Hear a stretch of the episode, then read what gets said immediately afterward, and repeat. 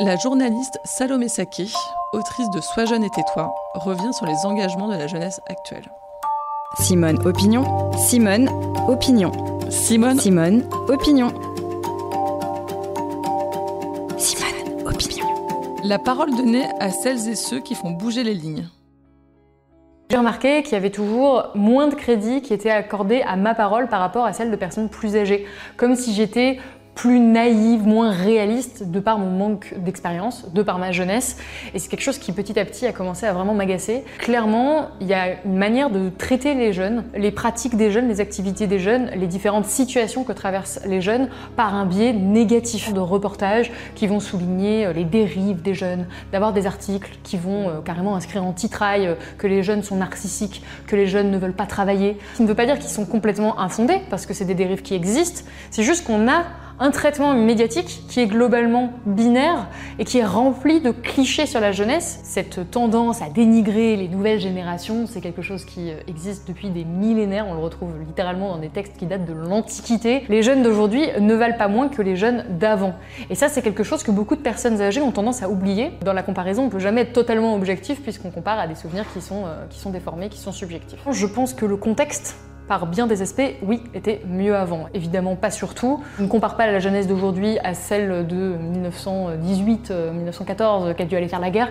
Pas du tout. On arrive à cette génération euh, aujourd'hui euh, qui n'a pas traversé ses plus grandes difficultés qui a eu euh, par exemple, un contexte économique relativement favorable. Il ne faut pas oublier qu'aujourd'hui, les jeunes sont les premiers précaires en France. Le taux de précarité des 15-28 ans est de 38% contre 7% pour les plus de 65 ans. En 2019, plus de la moitié des bénéficiaires des Restos du Cœur avaient moins de 26 ans. Donc, dans les années 70, les emplois précaires, à savoir euh, les CDD, l'intérim, le stage, enfin, aujourd'hui tout ce qu'on a, l'apprentissage, l'auto-entrepreneuriat, ces statuts n'existaient pas. Et aujourd'hui, les deux tiers des jeunes qui arrivent sur le marché du travail doivent le faire dans le cadre d'un emploi précaire. Je pense qu'une partie des nouvelles générations voit bien que le système dans lequel ils ont grandi nous mène dans le mur. C'est quand même l'opinion d'une immense partie de l'écrasante majorité aujourd'hui des scientifiques qui disent qu'il faut sortir du modèle productiviste, qui explique qu'il va falloir peut-être travailler moins ou travailler autrement, ou travailler pour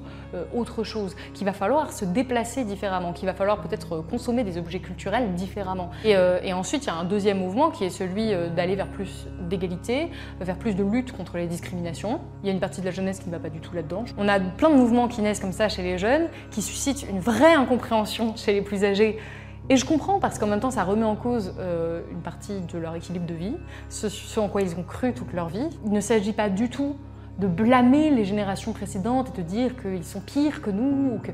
Probablement que si moi j'étais née dans les années 60, les années 50, euh, j'aurais fait pareil qu'eux. Ce que j'essaie juste de décrire, c'est que les jeunes font face aujourd'hui à des défis inédits qui les poussent irrémédiablement à remettre en cause pour beaucoup d'entre eux le système dans lequel ils évoluent, qui les pousse à essayer de chercher d'autres voies, à essayer de trouver des alternatives au blocage en fait auquel ils font face. Il y a un clivage entre les générations qui est inédit et qui doit être dépassé parce que c'est une question quasiment vitale aujourd'hui au vu de l'urgence écologique, c'est que nous, jeunes là d'aujourd'hui de 2023, avons un futur qui dépend euh, en, en immense partie des décisions qui sont prises aujourd'hui par les personnes plus âgées qui sont euh, aux manettes euh, politiques, qui sont à la tête des entreprises, qui votent aussi parce que les personnes âgées sont démographiquement plus importantes que les jeunes. Donc même si tous les jeunes se mettaient à voter demain, ils ne pourraient pas en réalité contrebalancer le vote des plus âgés. Nous sommes dépendants des décisions des plus âgés et nous continuerons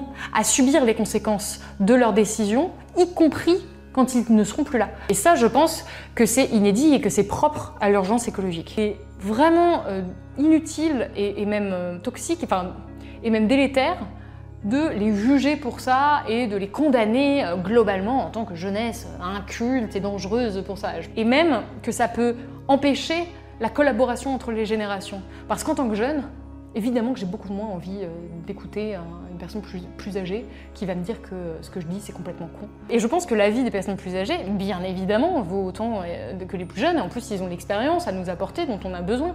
Commencer par faire en premier lieu, c'est essayer de comprendre les jeunes et arrêter de les juger. Et là, comme ça, on pourra avancer ensemble. Et je sais que ça paraît complètement utopiste, ce que je dis est un peu, euh, voilà, un peu gnangnan, mais je pense vraiment que c'est la seule voie, et j'y crois euh, extrêmement fermement. Et j'y crois surtout parce qu'il m'a été donné de dialoguer avec euh, des jeunes, avec des personnes plus âgées, qui ne demandaient qu'à être entendus, qui ne demandaient qu'à comprendre l'autre génération, qui ne demandaient qu'à avancer ensemble. C'était le podcast Simone. Retrouvez-le tous les mardis et jeudis et abonnez-vous sur votre plateforme d'écoute préférée pour ne manquer aucun des épisodes. À bientôt!